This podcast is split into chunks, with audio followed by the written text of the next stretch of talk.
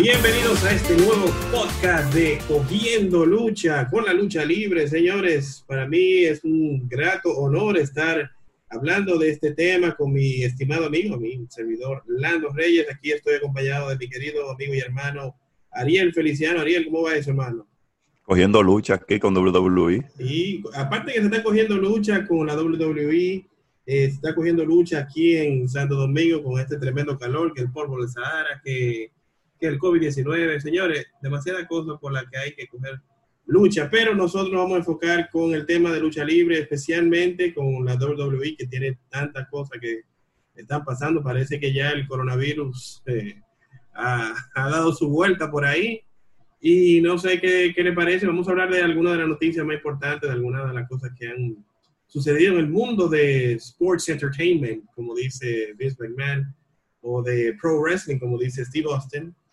Eh, entonces, Ariel, ¿con qué tú quieres comenzar? ¿Comenzamos con eso del, del coronavirus? Sí, vamos a comenzar con lo del COVID, que, que llegó ya finalmente a WWE, que era algo sí. que, era, que, esperábamos. Eh, sí, sí, es que ellos se están exponiendo demasiado. Y lo que me sorprende fue que a, a quién le llegó, aparentemente, fue a nuestra querida amiga Renee Young, bueno, es que ya hace algunas semanas yo había reportado que uno de los talentos de NXT, no dijeron nombre, pero sí. uno de los talentos de NXT que estaba entre el público, que estaba haciendo de público, ay, ay, eh, ay, dio positivo. Entonces ahí todo el mundo comenzó Esa es a alarmarse. Kayla Braxton, ¿no? ¿Es verdad? No, no, no. Eh, antes de eso, antes de eso. Antes de Kayla Braxton. Sí, yo, sí, yo oí ese rumor un talento de lo que ellos tienen filmado, de lo que ellos tienen entrenando, que son de los que están entre el público haciendo bulla y eso ahora. Sí, sí, sí. Entonces se dio positivo y todo el mundo entró en pánico y, y, comenzó a hacerse sus pruebas y todo eso. Entonces comenzaron a aparecer los entrenadores, eh, Joy Mercury eh, tiene, tiene COVID, eh, Adam Ay, Pierce madre, tiene COVID, eh, Kayla Braxton dijo que le ha dado COVID dos veces. Ay, ay, y entonces uno de los más impactantes que ha afectado también eh, indirectamente otras compañías. Sí. Es el caso de, de, René Young que dice, bueno, primero descubro que me cancelaron mi programa, eh, refiriéndose a Backstage, que FS1 canceló Backstage. Ah, pues ya y luego entonces, entonces, No, no, ya, por lo menos por ahora, ellos habían dicho como que iban a reducir la producción, que iban a reducir la cantidad de días y eso, y después parece que decidieron cancelarlo definitivamente, pero uh -huh. CM todavía sigue bajo contrato con Fox, o sea que vamos a ver qué ellos van a hacer con él. Bueno. Se lo ponen a, a, ser comentarista en otro deporte porque él también sigue la UFC, sigue el hockey, claro. ese tipo de cosas. Entonces dice, descubro que cancelaron mi programa y ahora también descubro que tengo COVID. Entonces, inmediatamente la, la gente de IW... Mala semana eh, para René Young. Yeah. Decidió, decidió que John Moxley, quien estaba programado para aparecer este miércoles, Uy, claro. no, se, no se acercara porque todavía no se sabe que uh -huh, si él puede estar enfermo, pero está viviendo con, con, una persona enferma. Al igual que, Con la cuarentena, obligado, obligado, obligado. Exacto. Al igual que, que Cutie Marshall, que es sí. el que está haciendo pareja ahora con, con Dustin Rhodes, que también decidieron que él no apareciera en, en, el programa porque él supuestamente había tenido un contacto con alguien enfermo de COVID. O sea que el COVID mm -hmm. se está esparciendo. Y bueno. llegó ya a WWE, no se sabe si pronto llegará a IW y ahí pues, que son las, las empresas sí. que están trabajando. Tú sabes que, eh, bueno, que para poner el contexto a la gente que no lo sabe, ustedes saben que ahora mismo viviendo en este tiempo de pandemia, todos los deportes, todos los deportes están suspendidos hasta nuevo aviso, a pesar de que aparentemente van a regresar tanto el baloncesto de la NBA como el béisbol. Están en eso. Tan difícil que regrese, porque estamos yendo eh, caso de, de, que hay varios eh, peloteros coronados, como dicen. Eh, bueno, en el caso del, del béisbol, eh, de, del baloncesto, por ejemplo, ellos tienen un plan que entiendo sí. es eh, posible porque ellos pretenden grabar, sí, sí, exacto, pretenden grabar sin público desde unas instalaciones en Disney y solamente van a estar los jugadores, las personas necesarias para ellos poder finalizar eh, la temporada. O sea que tú sabes que eso que es posible. Sí, no, no, no, no deja de ser algo como un escenario difícil, pero posible para que por lo menos lo pasen por televisión. Y eh, lo, que, lo que quería dejar en contexto es que nada más la lucha libre, eh, mira, que te fijas que todo está pasando en Florida, en Orlando, por Disney, que aparentemente por ahí que están permitiendo hacer eso. El caso de, de WWE, que fue el primero que bueno, AEW también, o sea, nunca dejaron de, ellos, ellos han grabado muchos episodios inicialmente sin público, lo que, mata, lo que mataba bastante el show, pero como tú dijiste anteriormente, había gente, ellos lo que han tomado como iniciativa es que ellos ahora ponen parte de su talento, de los de los como dicen, de la gente de NXT y de los productores, o sea, un, equipito reducido eh, como para que haga la bullita, haga los boosts y los, cheers cuando ellos quieren. bueno, el sueño de lo hizo. AEW lo hizo desde el principio. Sí, AEW sí, desde el principio tiene gente en el público.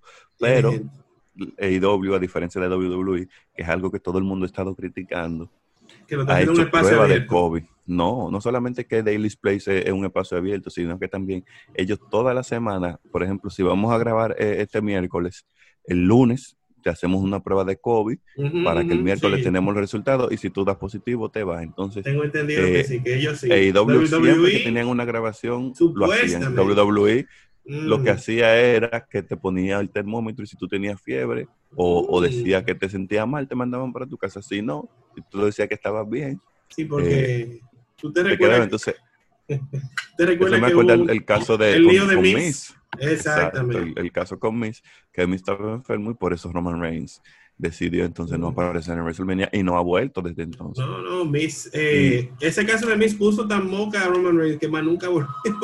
No, no. Increíblemente. y, mira, y mira, tuvo la razón al final porque él, aparte de que tiene una condición que es la, la leucemia con la que ha debatido varias veces, también tiene dos gemelos que le acaban de nacer. Entonces él no puede ah. arriesgarse él y su familia. Está, bien difícil. Sami Zayn, decidió quedarse en su casa también.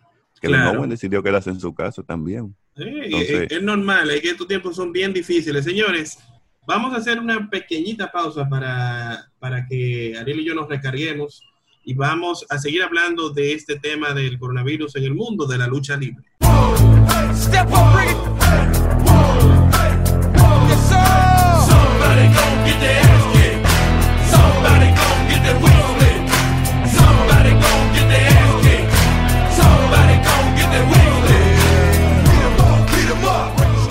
Seguimos aquí cogiendo lucha con la WWE y bueno, y con todo este tema del coronavirus. Ariel, estábamos hablando de, que como ya aparentemente el, virus está llegando a esos lados. Lo que esperamos, para no seguir hablando de eso porque hay más temas, eh, es que lo puedan controlar y para que no sufra, vamos a decir que el público y todos los fanáticos y, cierren el show, porque hay posibilidades de eso también. O sea, hay gente que se está desentendiendo, pero porque hay mucha gente que, está en desacuerdo de que se esté grabando incluso. Claro, y principalmente WWE, porque un AEW o un Impact, mm, no te digo porque son compañías relativamente nuevas, aunque Impact tiene ya un poquito más de tiempo, pero WWE tiene tanto material, incluso el mismo ESPN, y el mismo Fox han adquirido material de WWE y han comenzado a pasar ese, ese material como WrestleMania, como serie de los sobrevivientes. Entonces, eh, la gente entendía que con contenido viejo, pasando con luchas quizás nunca antes vistas de, Bruno San Martino en el Madison o de Brejal contra eh, el Bulldog británico en Wimbledon, en, eh, o sea, muchísimas luchas que ellos tienen que la gente ha, escuchado y que no han visto y que ellos, tienen material utilizar ese material, pero han, han incluso yo no sigo regularmente NXT UK porque tú sabes que aunque hay mucho, hay talento de NXT UK que me, que me agrada y que vamos a hablar un poquito más de lo que está sucediendo con, con NXT UK. Eh, pero no lo sigo regularmente, veo cuando escucho que hay una lucha muy interesante o, cuando viene algún ya evento como algún Blackpool o algo así que ellos hacen, sí lo veo y veo más o menos en, en que ellos están. Pero esta semana decidí poner el programa a ver qué ellos estaban haciendo. Y lo que están haciendo es como recuento. Están haciendo por ejemplo, esta semana pusieron fue la lucha de, de Pete Dunne y Tyler Bates, donde ya finalmente Pete Dunne logró vencer a, Bates por el campeonato de, de NXT UK. Y otra vez, él ha sido campeón. no, o sea, fue un, fue un repaso de esa lucha en Takeover ah, cuando él ganó el título aquella vez. Sí, que Pete Entonces, es de los mejores talentos que tiene NXT. Sí, eh, y ellos se, se, han mantenido así, haciendo recuentos. Comencé a revisar y se han mantenido entrevistando a los luchadores desde su casa, haciendo recuentos, haciendo ese tipo de cosas. Y si es una marca inferior como NXT UK, ¿por qué Raw SmackDown no pueden sobrevivir así igual? Entonces, no, no sé. Están exponiéndose innecesariamente para los ojos de mucha gente. Yo entiendo que ellos pudieran hacer eso que tú planteas perfectamente. Además de, de, muchos otros recursos que pudieran hacer vía Zoom, vía, tú sabes, o sea, porque el mismo AW ha hecho mucho material bien entretenido. Lo que ha hecho Jericho de que de la casa con el dron, eso estuvo genial. Exacto. Y, y, también criticaron mucho en su momento cuando Miss McMahon estaba eh, empecinado en que solamente iba a hacer contenido live, porque él decía que ese era eh, el contenido que por el que le estaban pagando y que era live, pudiendo ellos grabar semanas de televisión como están haciendo ahora y tenerlas ahí eh, por guardadas. Lo, por lo menos se dio con eso. Bueno, hablando de contenido viejo, tenemos que hablar de, del Undertaker, que aparentemente ahora sí se retiró oficialmente, luego de ya eh, de este documental tremendo, The Last Ride, del cual tenemos que hacer un podcast hablando de, todo el impacto de que tuvo el Undertaker y de las cosas que se vieron en ese documental que arrojaron mucha luz en cuanto al, al personaje, bueno, la persona detrás del gimmick del Undertaker. Que, ¿Cómo es que se llama él? El nombre, el nombre de Mark Calloway. Mark Calloway. Eh, entonces, él ya anunció oficialmente su retiro en eh, esta semana y, e incluso vimos que, que pasaron en SmackDown esta semana la, la última lucha, el Boneyard March, con, con AJ Styles, eh, que AJ, probablemente uno de los mejores talentos que están trabajando ahora mismo, uno de los mejores luchadores, ¿está de acuerdo? Yo verdad que sí. Sí, sí. No, es que eh, ese documental de, de, de Londres Taker, ese documental de cinco partes, sí, sí. Eh, presentó no solamente un, detrás de cámara a lo que es Mark Calloway, la vida de Mark Calloway, que, que nadie conocía, porque como él mismo dice en, uno de los primeros capítulos, él decidió, él decidió vivir el gimmick, él decidió que si él iba a salir a la calle, siempre iba a ser vestido de negro, que, que si la gente lo veía en la calle, era, era el Undertaker, que entonces, ya a medida que fue entrando en edad, a medida que las cosas han, ido cambiando, mucha gente dijo, oh, pero el Undertaker está en Twitter. El Undertaker subiendo fotos con su esposa. En WrestleMania 32, después en WrestleMania 33, después de la lucha con Roman, le dio un beso a su esposo. O sea, él fue bajando un poquito la guardia, no porque él entendía que, ya era tiempo, pero que sino que ya las cosas iban cambiando y además él decidió comenzar a trabajar en su marca porque él está pensando ya en una vida después Sí, claro, claro, claro. Entonces él, es una marca, él le ha dedicado su vida a esa marca. Sí, yo entendía, con luego que vimos lo, bien que quedó el Boneyard March, eh, yo pensaba que iba a ser unos cuantos más así, porque usándolo así a él, eh, ellos pudieran sacar, vamos a decir que eso es lo que debieron hacer los últimos años, porque para mí personalmente él, la última lucha buena que dio fue la de la que era con Triple H, creo, para mí no sé qué tú dices. Bueno, la, después de la de Triple H, creo que él no dio luchas a ese nivel, pero dio algunas luchas interesantes. Él, tuvo la de fue más o menos. Para sí, fue más o menos. Bray Wyatt, el problema de la de Bray Wyatt no fue ni siquiera, fue que ellos se enfocaron más en, eso de, la historia y los personajes y no tanto en la habilidad en el ring, pero fue interesante. Y él también eh, luchó con algunos de los, de los chicos de The Shield cuando ellos estaban comenzando, pero eso no fue tanto en WrestleMania, sino que fue ya alguna de esas apariciones extra que él llegó a dar en su momento. Se enfrentó a Dean Ambrose en una lucha buena, en, un SmackDown, y así, en, diferentes cosas, pero eh, yo considero que sí que yo, si hubiesen descubierto ese, ese formato antes, quizá lo hubiesen utilizado un poquito más. Quizá hubiésemos tenido eh, de alguna forma la lucha con Eli Sting en ese formato, ah, que mucha gente. Que nos quedamos sin ver esa, la señora. Gracias sí, esa es una al de amigo de Seth Rollins. no, y al mismo Triple H, porque el momento era esa WrestleMania. Eso era lo que tenía que hacer, no de que con Triple H. Que esa lucha no y abogaron por, por, hacer Sting en Triple H. para nosotros como público no tenía sentido, pero para Triple H sí. Y eso era lo que importaba, que para Triple H sí tenía sentido. Ay, señores, Triple H. Hay que hacer un podcast de hablando de, de, de, todo lo que ha hecho y deshecho. Él ahora ya está como más, ha cogido cabeza, aparentemente. Pero no, no, que ha cogido cabeza, que ya él no es talento. Ya, él no es talento, ya él no puede, eh, tú sabes, abogar por él mismo, tiene que abogar por otras personas. Sí, sí. Entonces, hablando de abogar por otra persona, señores, vimos que aparentemente, recuerden que en el mundo de la lucha libre andan siempre muchos rumores. Eh, Vince McMahon aparentemente perdió la fe en otro luchador y se trata de nuestra querida Shayna Baszler, que, bueno, la ex campeona de NXT, que aparentemente ya Vince como que no le ve con, buenos ojos. ¿Qué te dice? Bueno, él, él se supone que él había perdido la fe en ella desde la, Elimination Chamber. Cuando pusieron que ella destruyera a todo el mundo y la gente se aburrió y eso. Entonces, desde ahí, supuestamente, él perdió fe en ella y eh, creo que a ella le, tocaba o se suponía que se rumoraba que ella iba a ganar Money in the Bank. Lo ganó Asuka. Se suponía que ella iba a ser entonces quien retara a Asuka por el título y hemos visto que han puesto a a otra luchadora por encima de ella. Entonces no sabemos si es que la están guardando quizás para SummerSlam, para coronarla en SummerSlam, porque definitivamente ya no van a hacer eh, nada con Shayna Baszler, porque ya Vince no quiere hacer nada con ella. Pero en todo caso, si es que él perdió la fe en ella, es culpa de él, porque todo lo que ella ha hecho es lo que él le ha dicho que haga.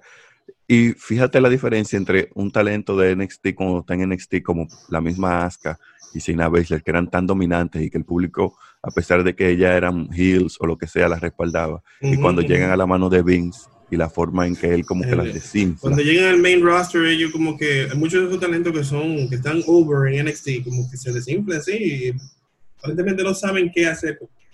Porque aparentemente yo creo que, que Vince no ve NXT.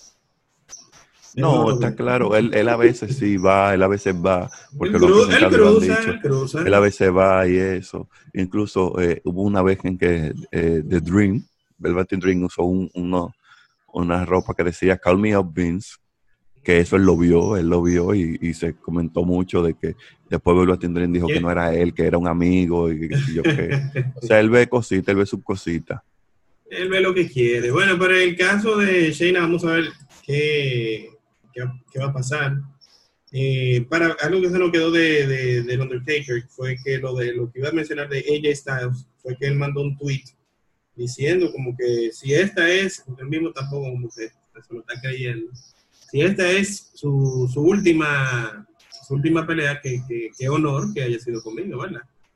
Sí, no, él lo dijo eso también en, en un programa que, hicieron, que hacen en WWE que se llama Postmortem, eh, donde ellos hablan de, después de los episodios, hablaban un poquito de, y, tienen invitados, y ella fue invitada en este último episodio, ya que él eh, fue prominente en ese último episodio, porque era de cómo él logró esa lucha con el Undertaker eh, y, y, el behind the scenes y todo eso.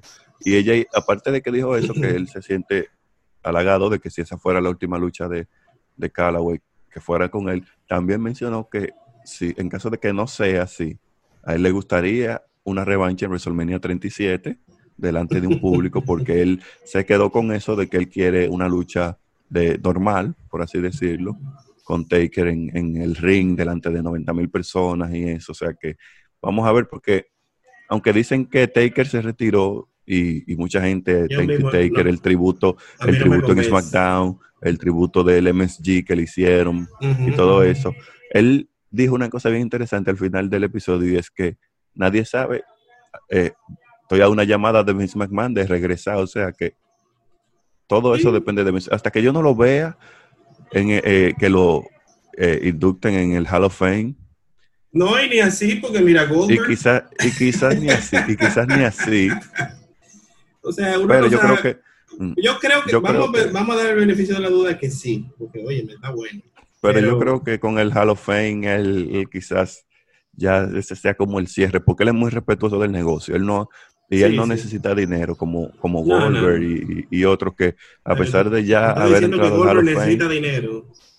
Sí, todo el mundo necesita cuarto. Goldberg, ¿Cuánto duró Goldberg? Sin... Pero Goldberg, se buscó mucho dinero. Él no necesita, siempre ha querido más. que imagínate, él siempre, le, él siempre le ha ido muy bien. Siempre. Sí, pero él duró cuántos años sin, facturar así como está facturando ahora. No, eso sí es verdad. Eso sí. Entonces te dicen, te tengo una lucha con Taker en Arabia Saudita, hay 3 millones. ¿Cuántos hay? ¿Cómo? Ah, no, pues vamos. vamos para allá. ¿Y qué es lo que tengo que hacer? Levantar el hombre. Ah, sí, yo lo levanto. Pum, pum. Ya tú sabes. Eh, señores, Eh, entonces, antes de que hagamos el repaso de, vamos a decir que de, la, de, los sucesos más importantes entre Raw, SmackDown y AEW, que Ariel nos va a ayudar con eso. Hay que hablar de algo, de un hashtag que está, vamos a decir que el, el Me Too de, de la lucha, que es Speaking Out, hashtag Speaking Out, que aparentemente hemos visto casos bien, vamos a decir estrafalarios y eh, de, casos de acoso, de comentarios y sucesos bien inapropiados.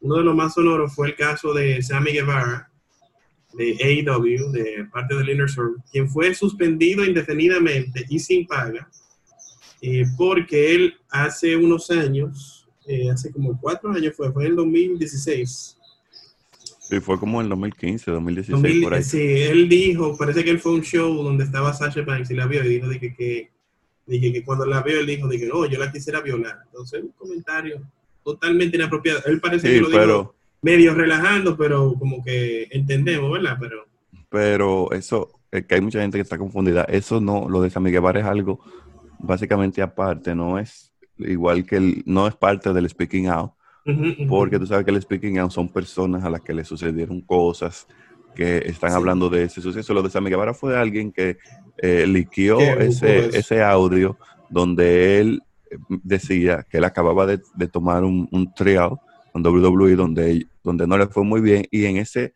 eh, trial eh, él vio a Sasha Banks, a Mercedes, que es el nombre real, real de ella, y dijo que es una mujer que se ve muy bien y que él le gustaría hacerle hacer un trabajito. Entonces, eh, decidió suspenderlo por 30 días, creo que fue sin paga, y que la paga de él, el dinero que él regularmente cobraría, va a ser donada a, una, a un grupo de mujeres en, en Jacksonville. Y también él va a ser enviado a tomar clases de sensibilidad para que no vuelva a suceder eso en el futuro. Así que, eh, pero lo de Miguel aunque ha estado sonando mucho y mucha gente lo ha querido tomar como parte de, de eso del speak out, el speaking out, no es parte de eso. Lo que está sucediendo con el pequeño es aún peor. Son personas que han hecho cosas, que han violado, pues, que han violado a otras personas, que han acosado a otras personas y eso está saliendo a la luz. Hay muchas personas de esas ya que, de esas acusadas, que han perdido su empleo, como es el caso de Joy Ryan. Eh, que Joy Ryan era el representante de Major League Wrestling, ¿verdad? No, Joy Ryan era, estaba actualmente contratado en Impact pero él tenía su, su, propia compañía que se llama Bar Wrestling, donde muchos luchadores, muchos luchadores iban y, formaban parte del show, pero eh, mucha gente ya se desvinculó de él, mucha gente dijo que sí, que él era una persona eh, deplorable, que él era una persona que sí, que era capaz de hacer eso y más. Él era, él, según lo que yo vi, él era más o menos como, como, Harvey Weinstein. Cool.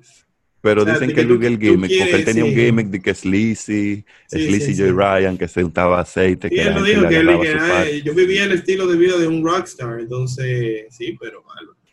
Entonces, él, él, él, vivía, él hacía, cuando me refiero a lo de Harvey Weinstein, era que él quiere entrar aquí a trabajar, pues ven a hacer tu trabajito.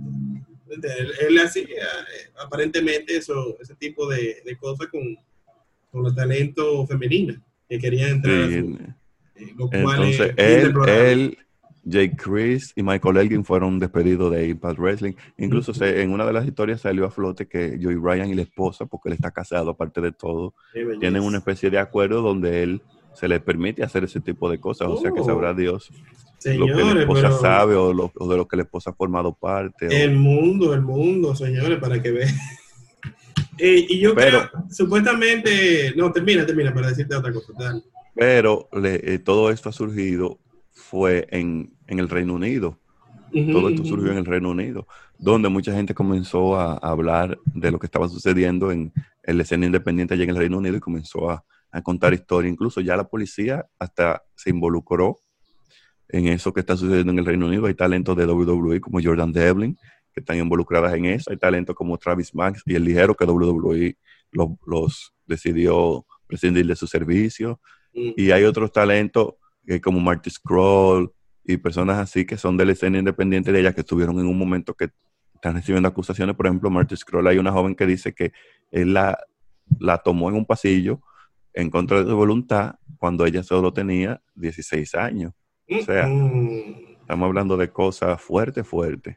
Definitivamente. Bueno, y el caso, otro que sonó, que todavía no se ha comprobado, fue el de Matt Riddle, que acaba de ser llamado al main roster para SmackDown, que aparentemente, todo, decimos aparentemente porque todo eso nada se ha comprobado, él lo está acusando una, una luchadora femenina de que prácticamente lo obligó a tener eh, sexo con él, a pesar de que, según lo que ella dice, solamente le hizo sexo oral, pero eh, lo que ella lo que ella dice que pasó es bien fuerte, pero la, eh, como estábamos hablando ahorita, Matt Riddle tiene la defensa de los abogados de la WWE, quienes han tomado el recurso de alegar de que esa, ella es lo que es un stalker, que ella es lo que está eh, diciendo un reguero de cosas incoherentes, e incluso tiene un caso parecido, como el de Joey Ryan, no es, no es lo que hizo, sino en el caso de la esposa, porque la esposa de Matt Riddle también eh, está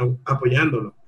O sea, como sí, porque eh, esa joven era supuestamente pareja de él en un momento y, la esposa dice que sí, que ella vio que él tuvo que cambiar el teléfono en varias ocasiones, que ella, mm. que ellos hablaron con el abogado de que le iban a poner una orden de alejamiento y si es así, si se comenzó un papeleo para una orden de alejamiento, aunque no se, se llegara a concretar, entonces ellos tienen una prueba de que en realidad no fue él y que si ella es la que tiene el programa. O sea que por ese lado puede que Matt Riddle se salve. En caso de que no sea así y de que estén hablando mentira y que no se haya hecho ningún papeleo ni nada, entonces ahí sí ya habría un problemita. Sí, en el, mundo de la lucha, como estamos hablando ahorita, es bien difícil porque es un mundo bien, vamos a decir que liberal, para no poner otra palabra, en donde los viejos tiempos, el señor Ric Flair andaba, eh, que hay mucho cuento de eso, andaba con sus super bata, ¿verdad? Que tú sabes que él tenía una bata bien elegante. Pues, en versión como el loco Hugo. a la zafata en los vuelos privados de, de, la WWE él andaba y la flasheaba, ya tú sabes. Y, o sea, así hemos oído cuentos de, de Brock Lesnar, de Randy Orton, que aparentemente también hacía cosas media, vamos a decir que parecida a la de Ric Flair. En ese mundo se veía de todo.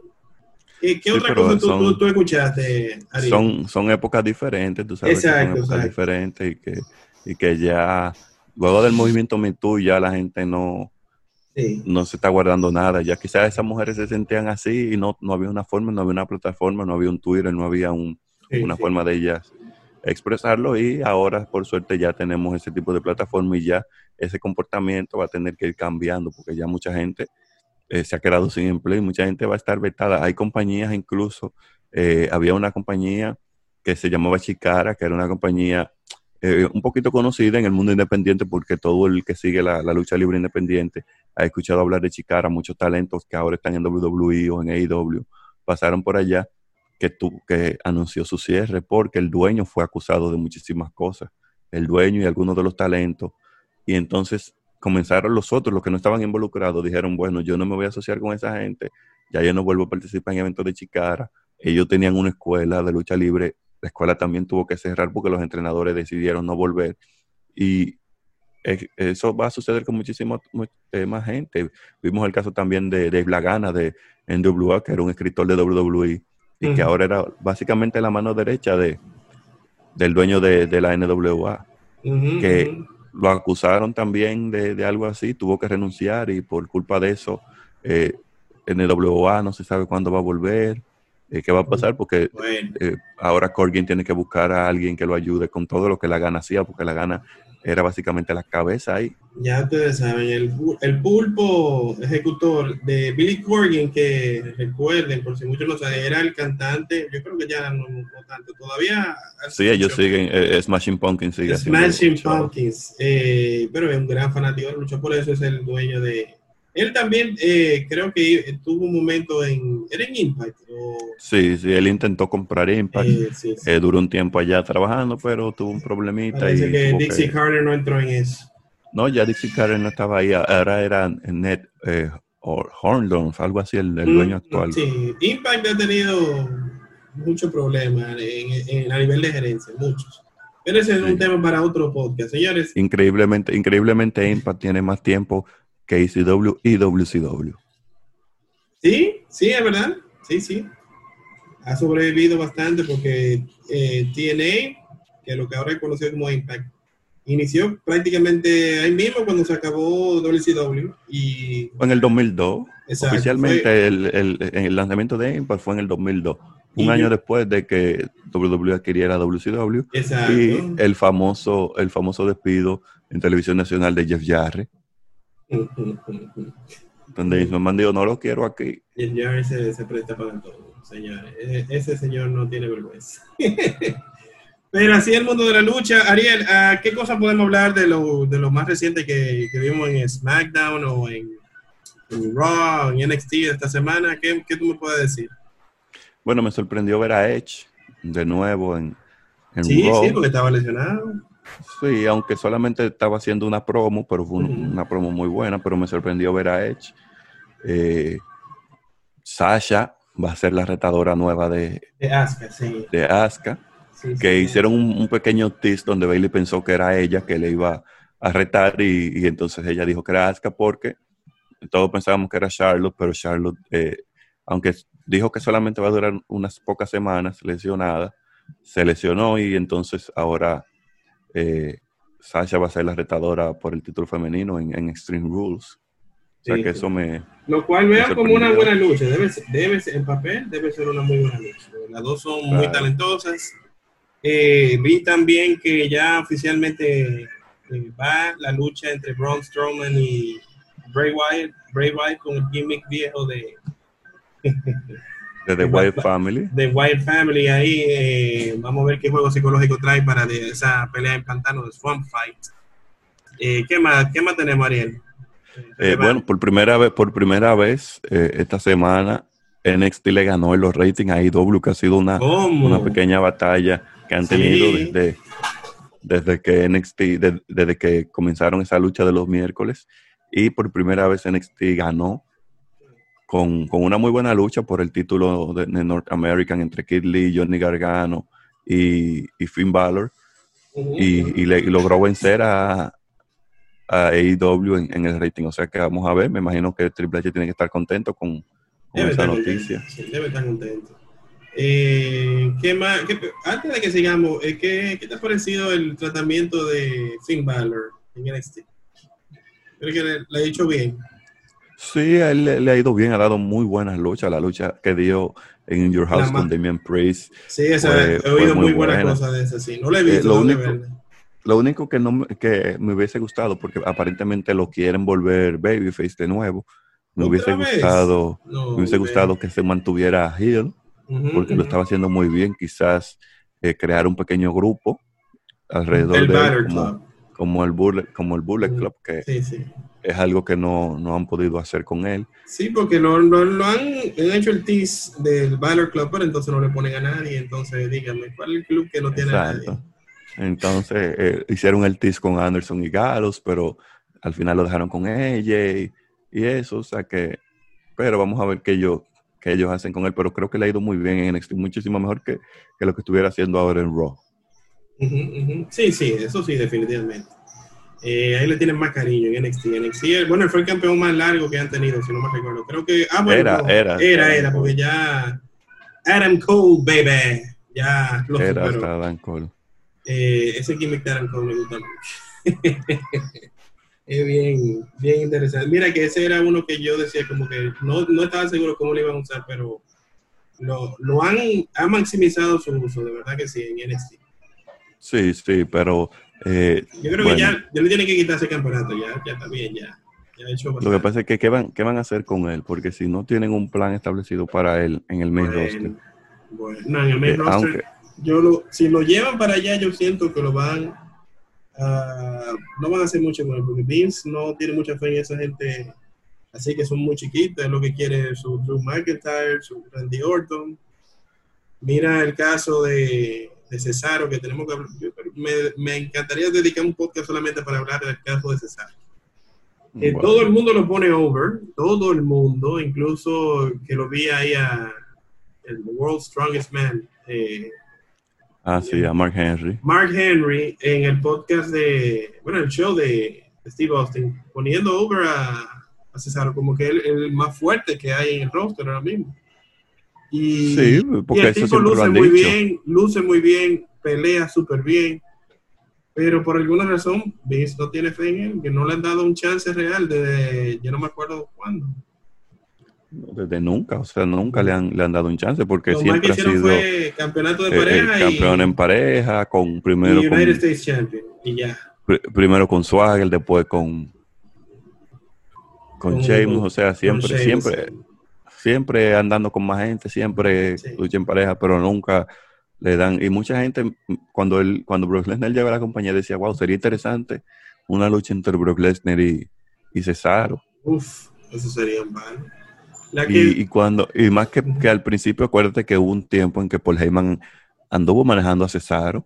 Ah, sí, sí, sí.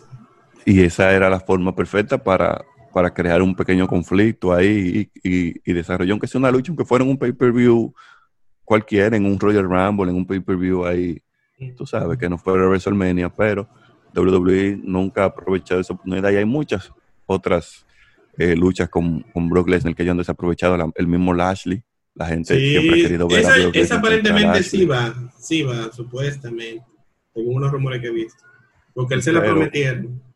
Bueno, pero las promesas de WWE no siempre se cumplen. Alberto, del Río, le prometieron, Alberto del Río le prometieron muchas cosas. bueno, señores. Eh, ¿Algo más, Ariel, antes de que lo dejemos ahí por el día de hoy? Eh, bueno, el, el, tributo de Undertaker en SmackDown, que fue interesante, que pasaron el Boneyard, como tú dijiste, y, vimos a, a, los talentos del roster ahí reunidos, aglomerados, esparciendo el COVID después haciendo más el COVID allá en el, Performance Center. El problema. Eh, algo que no me gustó fue ver a, a Jeff Hardy luchando contra Baron Corbin. Necesito que WWE se les haga de Baron Corbin. que creo que van a poner, a Matt Riddle yo creo que ese que le van a poner primero. Sí, porque hace mucho que ellos habían anunciado, hace mucho antes de que él fuera King Corbin y todo eso, él hizo como una promo de que él iba a ser el gatekeeper que él iba a hacer a toda esa gente de NXT que llegara, que si yo, que, él iba a ser como el, que le diera la bienvenida y va. Él hizo hace mucho una promo así y, parece que ellos van a seguir con eso, que a todo el que llegue nuevo lo van a poner a pasar por él. Sí, bueno. Señores, definitivamente hay mucho que hablar, eh, pero no queremos, eh, vamos a decir que extendernos demasiado en este primer podcast de Cogiendo Lucha. Ariel, vamos a dar las redes sociales de este podcast arroba cogiendo lucha en Instagram y próximamente venimos con muchas cosas en YouTube, así que no se lo pueden perder. Eh, Ariel también, eh, dile a la gente que te siga, en dónde te pueden seguir. En Instagram y en Twitter arroba Ariel Feliciano 5. Perfecto, yo soy Lando Reyes, me pueden seguir en Twitter como arroba Lando Reyes y en Instagram como arroba Lando Reyes B. Recuerden también seguir nuestros proyectos de Viral TVRD y Cine Filiando, donde también hablamos de diferentes cosas del mundo del entretenimiento. Nuestro amigo Ariel también nos acompaña en muchas de esas, de esas cosas. Así que vamos a dejarlo hasta aquí por este podcast de Cogiendo Lucha.